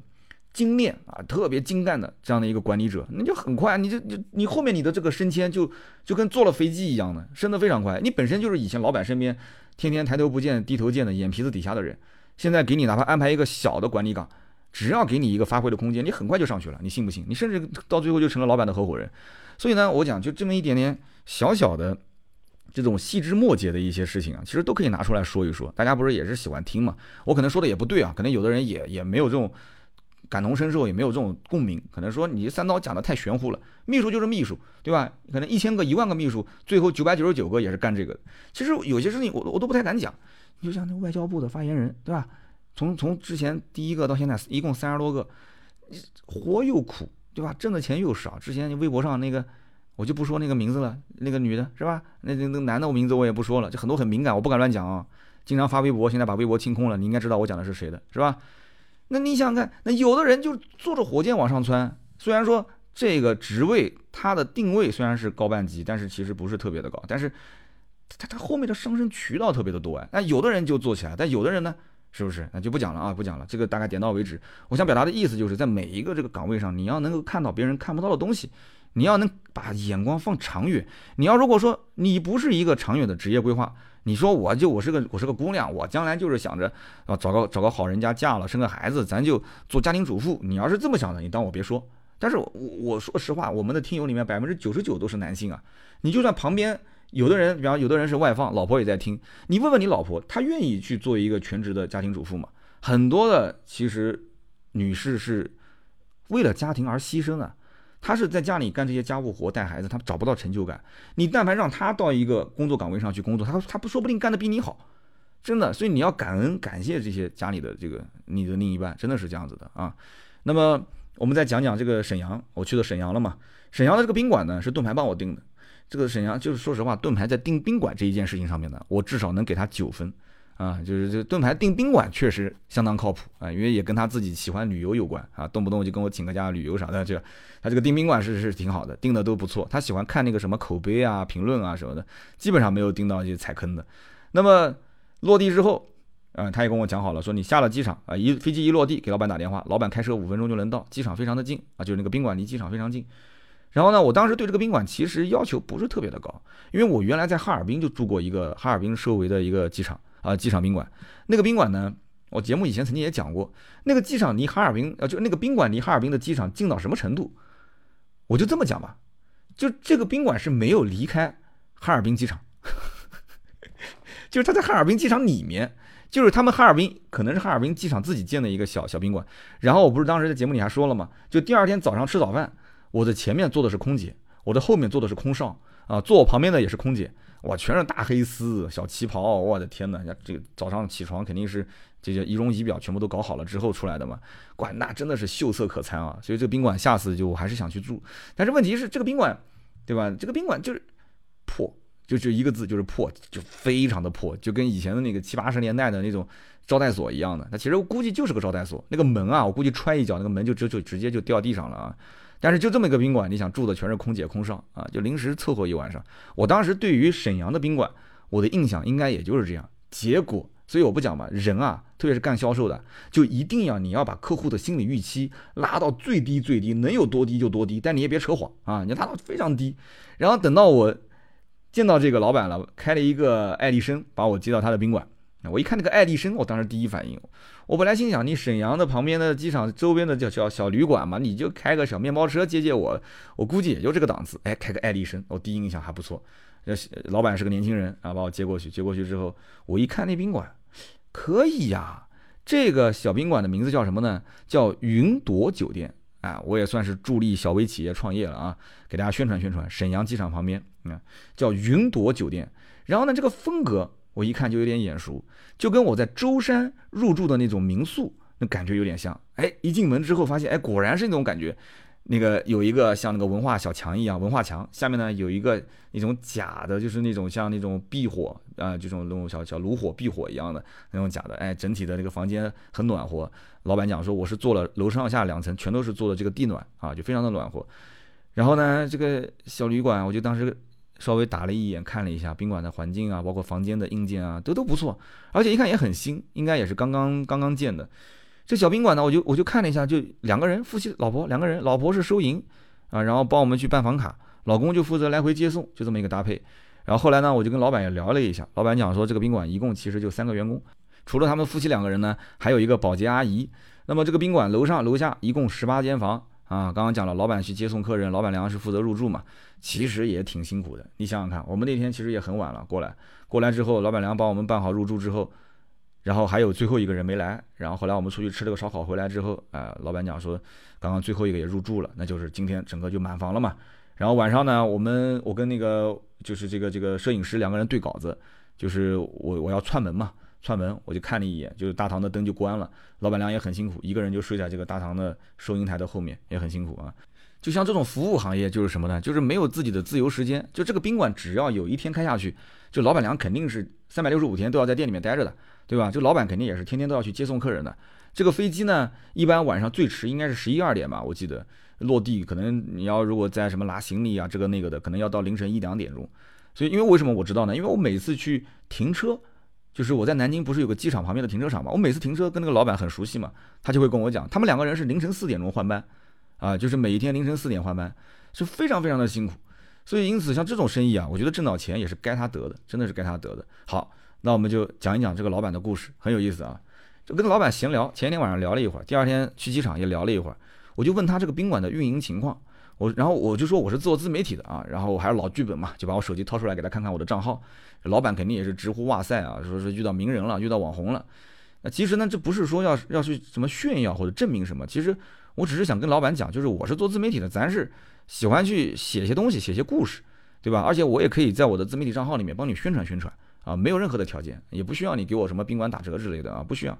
就这样一来的话呢，老板也会觉得你是个好人啊，也会觉得说你也你是个至少是个靠谱的人嘛，他就愿意跟你去聊他的故事啊，所以呢，这老板就开始跟我敞开心扉的聊了。那么聊什么呢？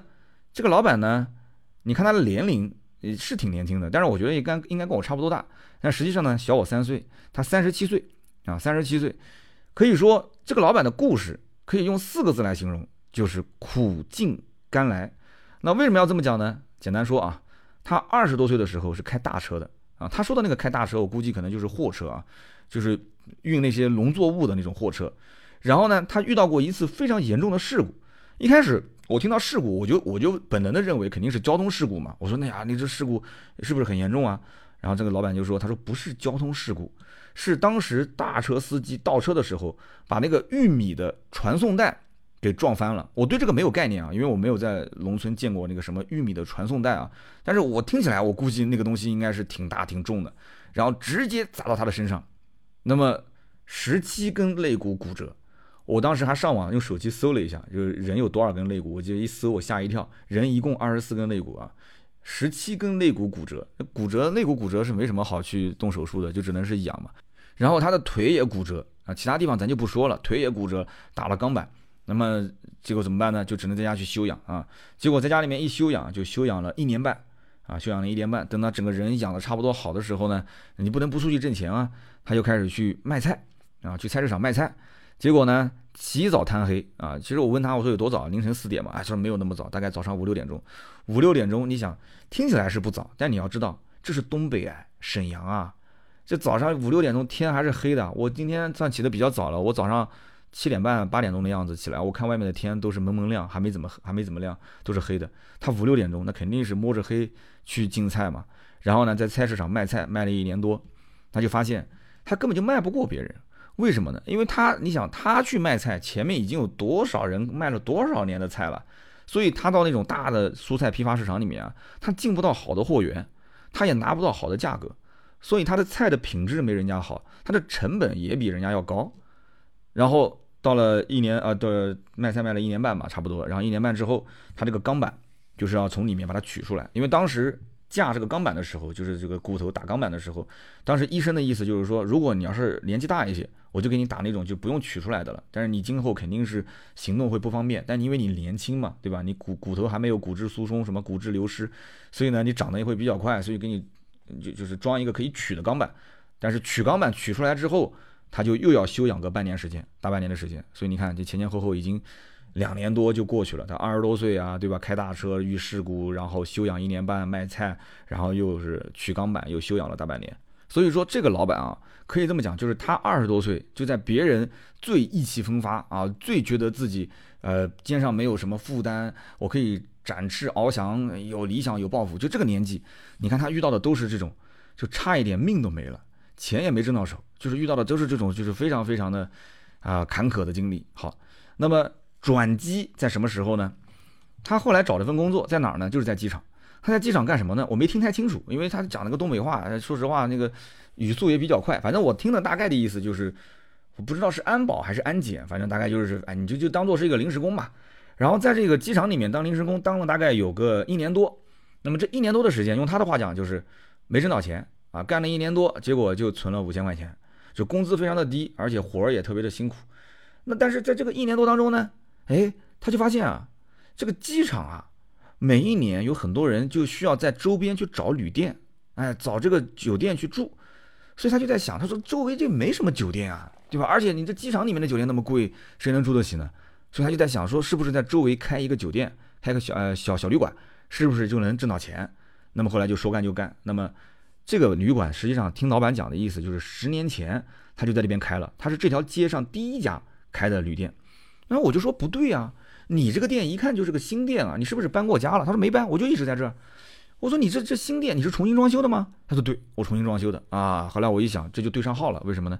因为盾牌在网上啊找了这家店，还是个打折的店啊，是新店促销优惠，等于给了个券，券再这么一抵，结果呢，我们两个人入住等于就一百八还是一百九十块钱，非常便宜。就按照这个价格来算，我觉得就。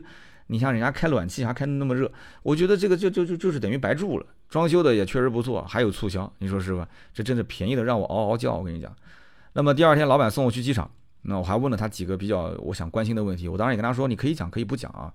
我当时就想问他这个这个这个这个小小小小旅店，它的小二层楼啊，两层楼啊，这一小栋，一年的租金大概是多少啊？那为什么要问这个问题呢？因为前一天晚上我跟我的摄影师打了个赌。啊，摄影师说大概一年二十万，我说绝对不可能，最多最多一年十万块钱。你知道老板跟我讲，这个两层楼十八间客房，他一年的租金是多少钱吗？沈阳机场旁边啊，七万块。啊，我不知道这个当说不当说，但老板很爽快就跟我讲，说我一年七万块钱啊，一年七万块钱。啊，一年七万块钱，你想，所以说我就问老板了，我说那你这个一年七万块钱，你这个装修肯定是比你房租多得多啊。前一天晚上我们俩猜装修也是，我们俩猜的也不一样。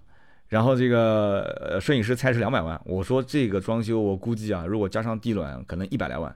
然后老板跟我讲说，这个装修一共花了差不多一百五十万，啊，那么接下来我的问题就很简单了，你花了一百五十来万去去做翻新去做装修，你什么时候能把本钱给赚回来呢？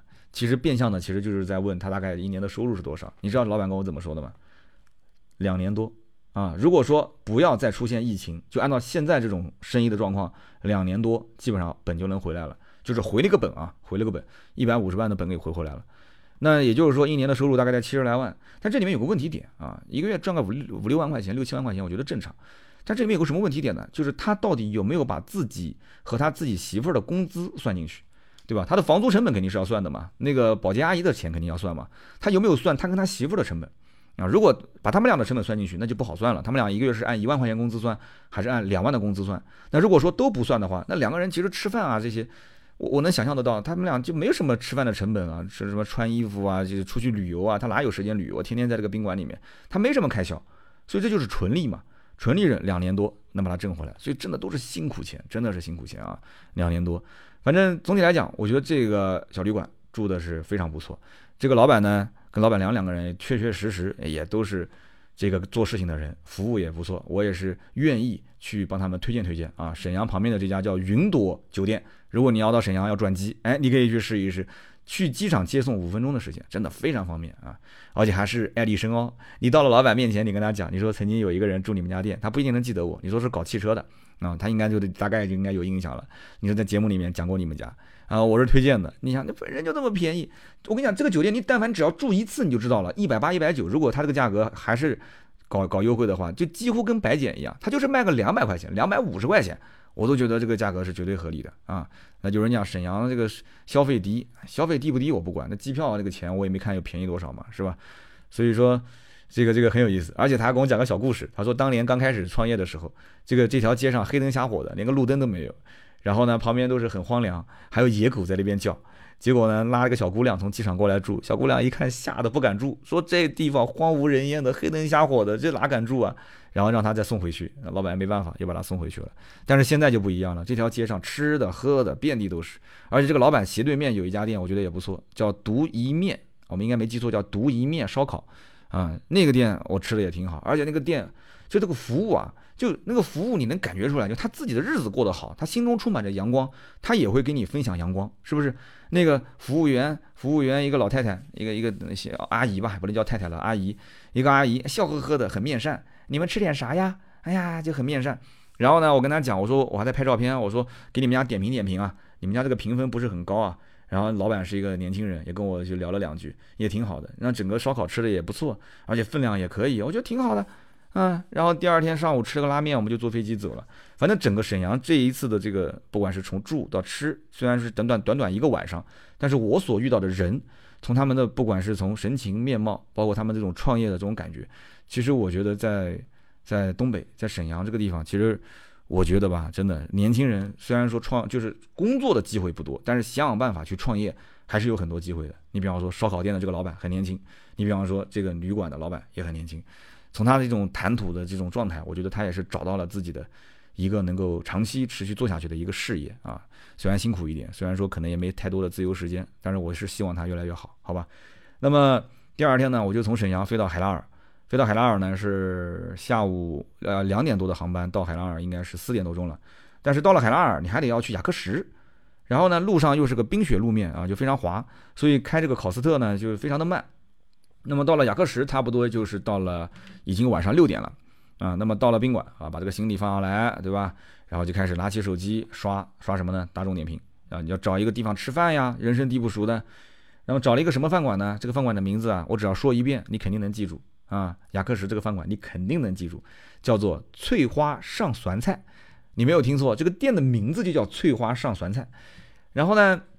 他们这个当地有个地方叫什么四道街，我听到我反正东北口音有的时候听不清，就是四道街、四道街、四道街，反正应该叫四道街，就是从反正我住的宾馆过去四百米，去了以后呢，这家店呢评分还可以啊，但我为什么选他们家呢？我就这么跟你讲啊，在雅克什最不缺的就是饭店。为什么这么讲？就遍地都是，真的是遍地都是，而且以烧烤店最多。我可以这么讲，就雅克什的地面上特别滑，我要如果摔个跟头，我能从这一家烧烤店一直滑到前面一家，前面再前面一家，前面再前面一家，前面的前面的前面的一家烧烤店，只要它是路面足够滑，我能从这一家连连续滑四家烧烤店，你信吗？就一家挨着一家。我就在想，就是沈阳啊，这个这个雅克什，雅克什人这么喜欢吃烧烤吗？他就再喜欢吃烧烤，你也不能遍地都是烧烤啊，你搞点差异化呀，啊，你们能不能搞点差异化呢？都是烧烤。那我就不爱吃烧烤啊，不不是不爱吃，我就没选择吃烧烤。为什么？因为我前一天晚上沈阳还记得吗？我吃的就是烧烤。那我想吃什么呢？因为我之前来过这个雅克什，我当时是也是冰雪试驾，是宝马的那一次吧，我记得。我当时是在另外一家店吃的一个酱大骨，就是酱骨头上面带肉的骨头，特别好吃，吃特别过瘾。反正南京我是没吃到，而且南京我印象中就这个酱骨头啊，有个叫什么东北风，我不知道南方城市有没有人城市有叫东北风。他也是给你吃这个酱骨头啊，然后呢，这个给你两块，还给你还给你搞个手套，哎，就反正搞得像像有模有样的。我印象中就这两个骨头，估计就能干到个二十多块钱吧，三十块钱，就两个两个骨头，二十多块钱，三十块钱，还没什么肉。他这个五十八块钱一盘子，我的妈呀，这一盘子我估计在那个店里面能卖一个月啊！我觉得真的一个一个月夸张了啊，就是。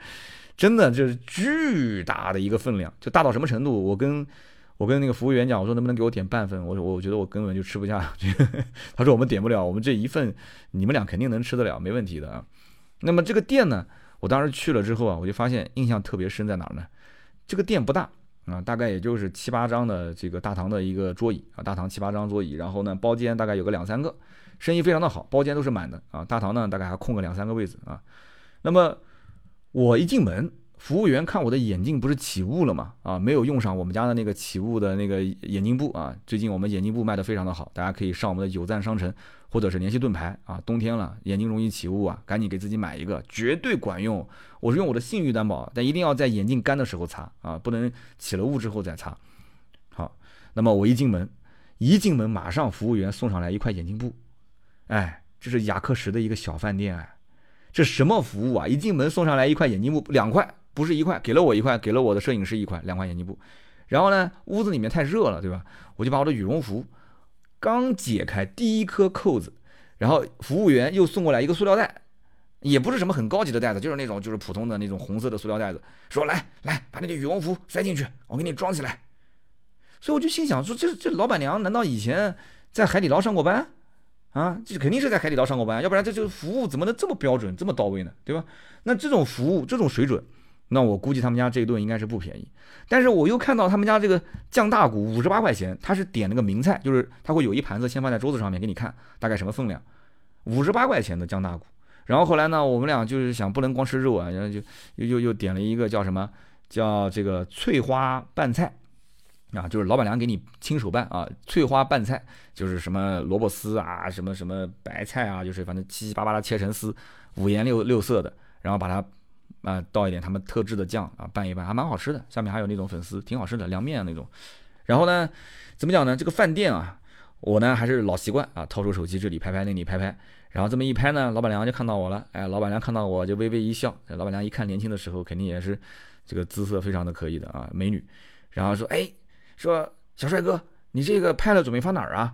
我说这个发大众点评啊，啊，我还没来得及说，我这是什么大众点评 VIP 顶级账号、黑八账号，我还没说，老板娘随手拿了两个饮料，两瓶饮料就给到我，那个叫什么红宝来啊，两瓶就给到我，说哎，小帅哥送你的，送你的。我跟你说实话啊，就这个饮料不值几个钱，但是就这两声小帅哥，我就这么跟你讲，很多年没有这么叫我啦。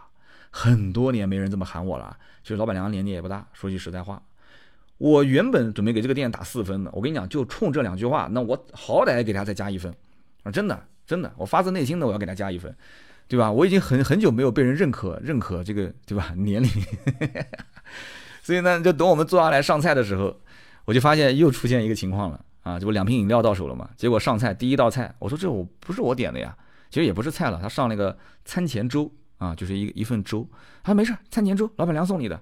好了，这第一份，然后等我们吃啊，吃这个酱骨头，吃这个拌菜，吃到差不多了，又上了一份甜点。我说这也不是我点的呀，啊，这不，这老板娘送你的，就送了一个叫山楂雪糕，啊，我们是撑着肚子扶着墙过去结账，就吃的特别撑。一共花多少钱？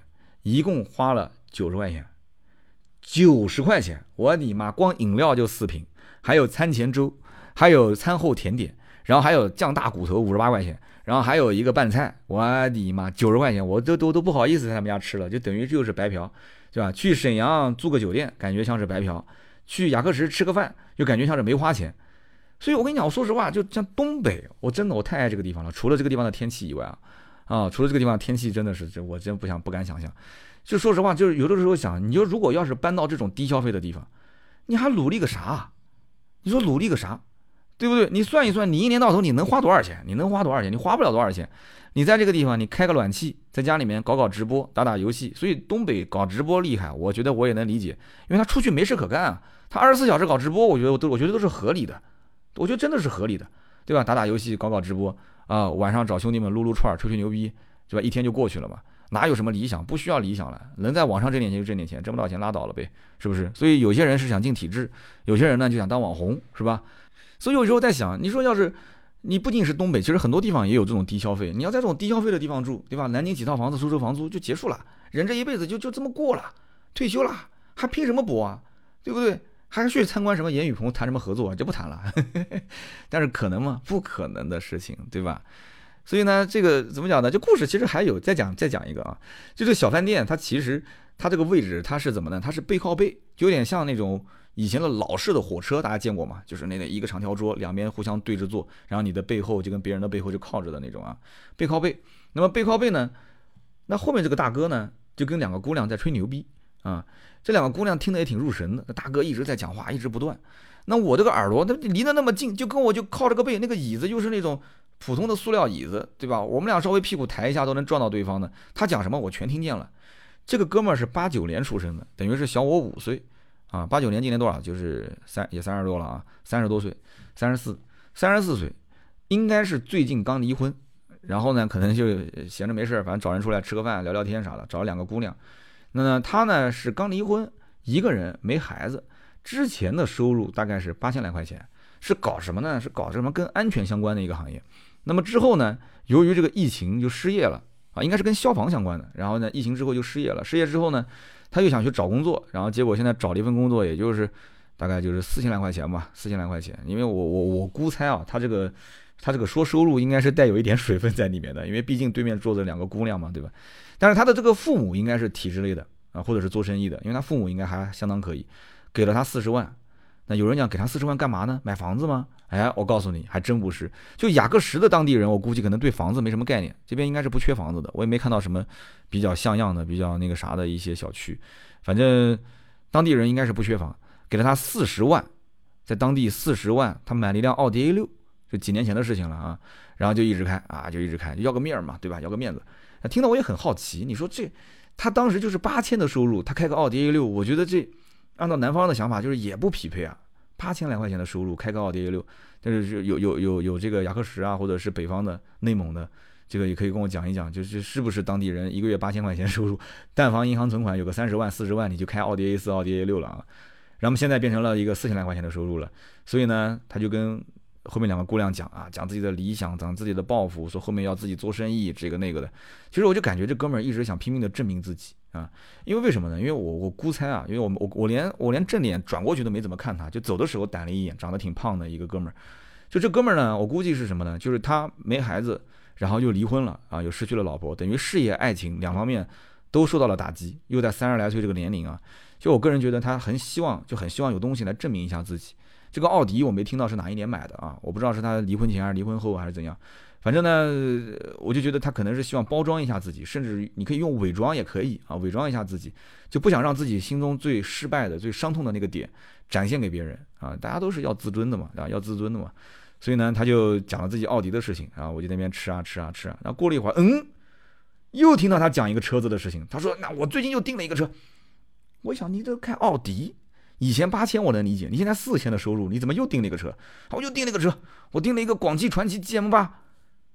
哎，我在想这广汽传祺 GM，他说花了我我我装了一个那个头等舱座椅，啊，这车没多少钱，没我以前那个 A 六贵啊，也就三十万不到啊，这个倒是实话，三十万不到。但是我不知道他买的哪个版本啊，宗师、大师还是领袖啊？他改了一个这个头等舱座椅。你要如果是宗师，我估计你也不用改头等舱座椅了。所以我在想，他买的是哪个版本？我脑子里面一直在想，但他名字说错了，他名字说错，广汽传祺没有 GM 八，广汽传祺只有 M 八啊，所以他只是说他订了车了。所以这个我不知道他将来会不会把这个车提回来啊？所以我在想，这两个妹妹坐在前面。这个他在那边讲自己的啊，这个将来要怎么样怎么样啊？之前开了个 A 六，马上要换个 M 八，我怀疑啊，他可能要么就是把 A 六给卖了，啊 A 六给卖了。你当年四十多万的话，现在你怎么卖卖？如果是近两年两三年的车，你基本上也差不多这个价了，对吧？换一辆二十多万、三十万的 GM 八，贴个八万块钱也是可以的。怎么讲呢？换个车子。但我在想，他如果是真的是单身，然后又没有孩子，为什么要换个 GM 八呢？对吧？他说是 GM 八，就正常这个车应该叫广汽传祺 M 八，他为什么要换 M 八呢？啊，我就我就当时就在猜，我估计啊，他应该是谈了一个新的对象，有可能是二婚带娃的。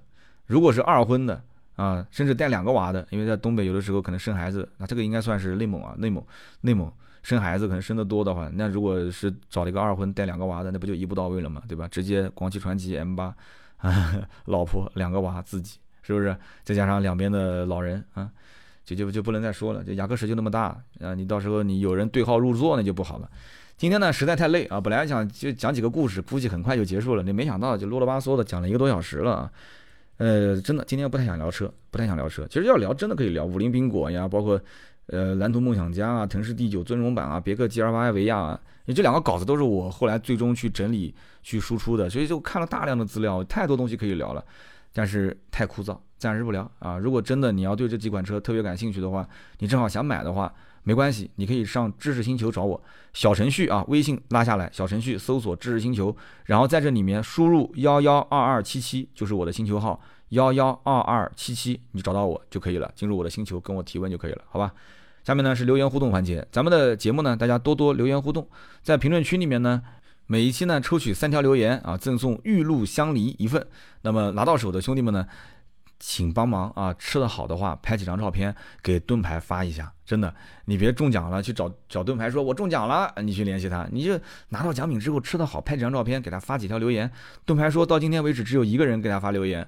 哎呀，我心里面真的是有点心酸啊！如果吃的不错，拍几张照片，真的，因为我希望能够由大家来证实这个东西还是不错的。这样的话呢，在商城里面有更多人看到真实的评价啊，对于我来讲也是个好的帮助，对吧？那么上一期咱们聊的是一个二十多岁的小伙子啊，就三个月的时间花光了将近一百万，是讲到一个原生家庭的一个话题。那这是个真人真事啊。上一期有个口误啊，结果把这个一九年说成零九年了，然后还说自己当时零九年在卖这个奥迪。哎呀，真的是抱歉抱歉抱歉抱歉，非常抱歉啊，是一九年一九年，一定要更正一下。但有些人听下来其实也知道我说错了啊，呃，非常抱歉。那么听友，我们抽第一位叫做小饭团三二幺，他说刀哥。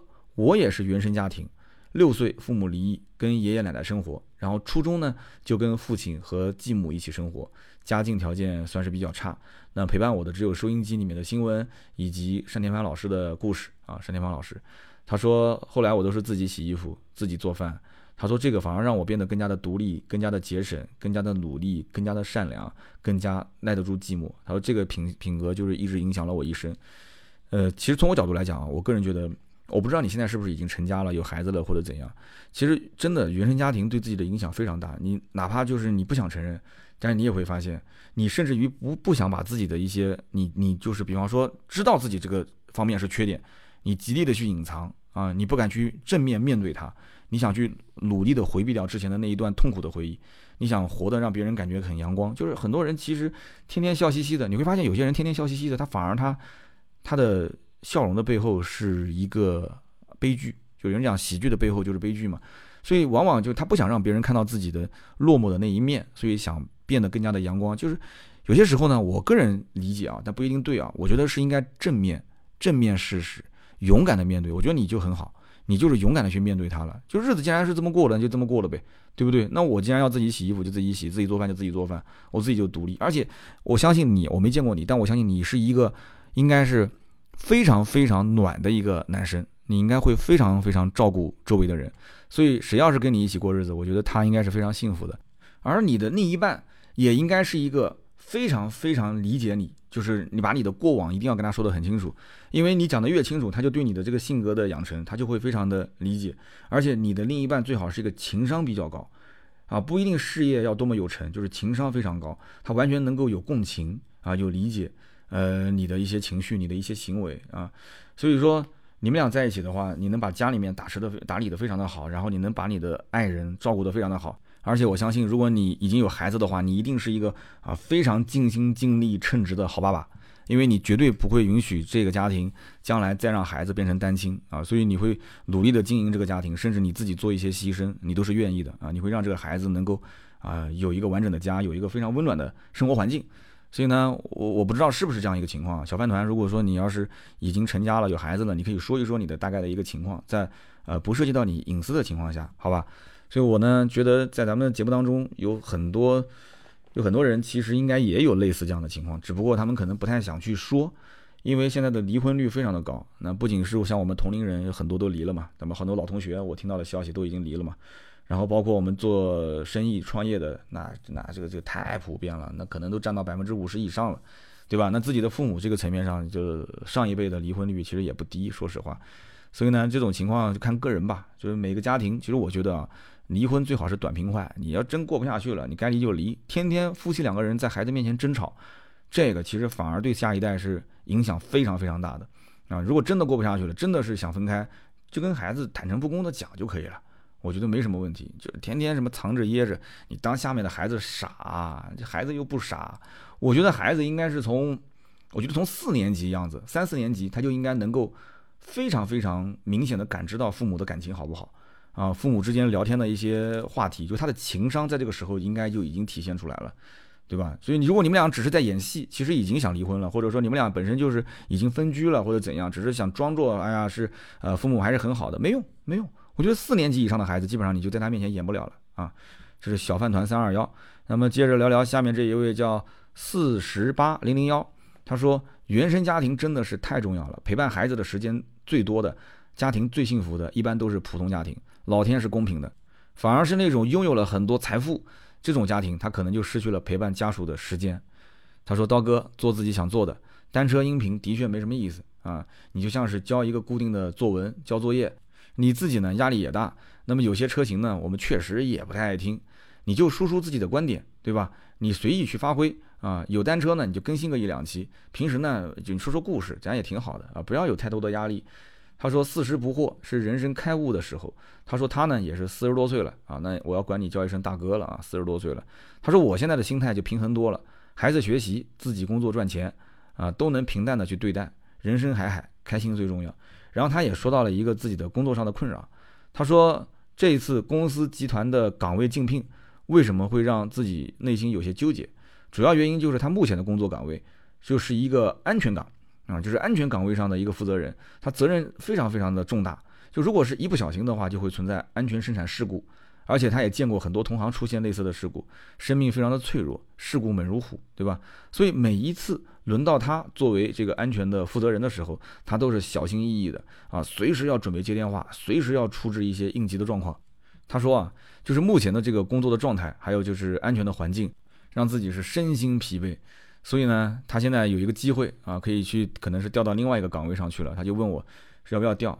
其实我觉得啊，你还是没有平淡的对待你的工作、你的人生啊。其实要调你就调呗。我估猜啊，你这个岗位可能是第一个，要么就是呃收入相对高一点，你没太好意思讲，因为你没提到收入的事情；要么就是你这个岗位可能将来升职升迁会更快一些，对吧？我不知道是属于哪一个啊，那大概率应该是收入高一些。那如果是调到另外一个岗位上，可能会更闲一些，对吧？但是收入变低了，那这个你就要自己去平衡了，就说明你还是没有完全平衡下来呀。如果说你要是完全平衡了，你比方说我现在四十多岁了，我职业上面我也没什么发展的前景了，那收入少一点就少一点呗，那我就在家陪孩子学习。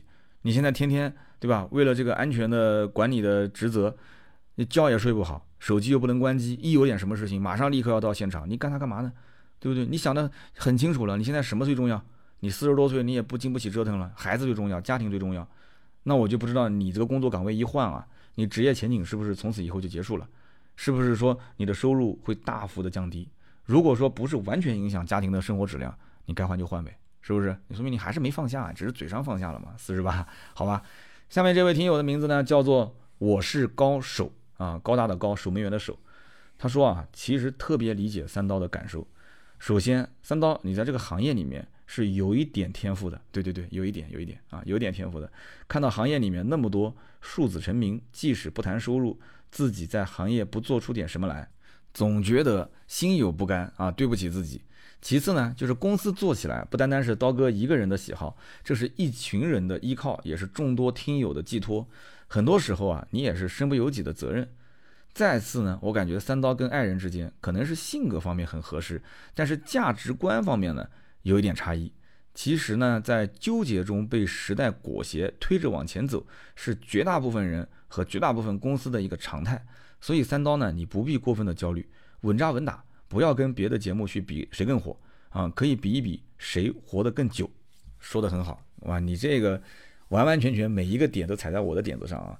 你比方说第一个点，说三刀有点天赋，但是呢周围数字成名啊，结果收入都比你高，然后他就劝我不要谈收入啊，不要去跟他们去比收入，你只是有点不甘心而已。然后呢，其次就是说公司做起来了啊，三刀也是被推着往前走，有听友的寄托，有家人的依靠，也有很多一些好兄弟、好同事的。这个依靠身不由己啊，讲的也是非常的对。然后你说我跟爱人之间性格合适，但是价值观上面有些差异，嗯，切的非常准，的确是这样子的。就我们俩确实价值观有些差异，性格其实真的是很匹配。我觉得我们俩，我可以包容他，他也可以包容我。然后我们俩其实生活上也也不能说没有什么争吵吧，那嗯吵吵架斗斗嘴这个很正常，但是没有说真的是撕破了脸要吵成那种就是就无法挽回的那种就没有，从来没有过啊。就是正常家庭、正常夫妻的这种状态，所以说一切的一切其实都是在矛盾中前进啊，矛盾中前进，一切的一切呢都是想要更好，但实际上可能现在就是最好的一个状态啊。其实就讲那么多吧，今天节目呢就聊那么多，反正大家如果听完之后有什么感受，管，今天这期又是一将近一百分钟啊，嗓子就已经都说哑了，我下次不能这么聊了。就是你看我但凡只要不聊车，聊聊生活，咱一期节目撑个一百分钟没啥问题啊，六十分钟都是起步。就是你要跟我聊天，很多见过我的人都知道，我在饭桌上面只要一开口，基本上起步就是两个小时啊，就可以我可以不停下来，一直跟你讲。那我讲的东西呢，你爱不爱听，我也不知道，对吧？但是我因为你是听友，你离我很远，我看不到你的表情。但是至少在周围人当中，如果是三五个人坐一起吃个饭，十来个人，我要讲东西，周围周围的人这种所有的表情，我会去观察。如果他真的不爱听，我就不说了。但是大部分情况下，大家还是比较爱听的。除非他的时间非常紧迫，说：“哎呀，不好意思，兄弟，我这边要赶个飞机啊。”那这个我就 我就我就不说了啊。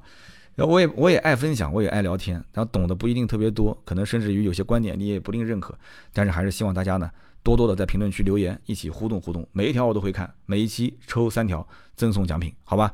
那么今天这一期就聊那么多。大家如果想要联系我的话呢，可以去关注我的知识星球，把微信往下拉，小程序搜索知识星球，我的知识星球的账号幺幺二二七七。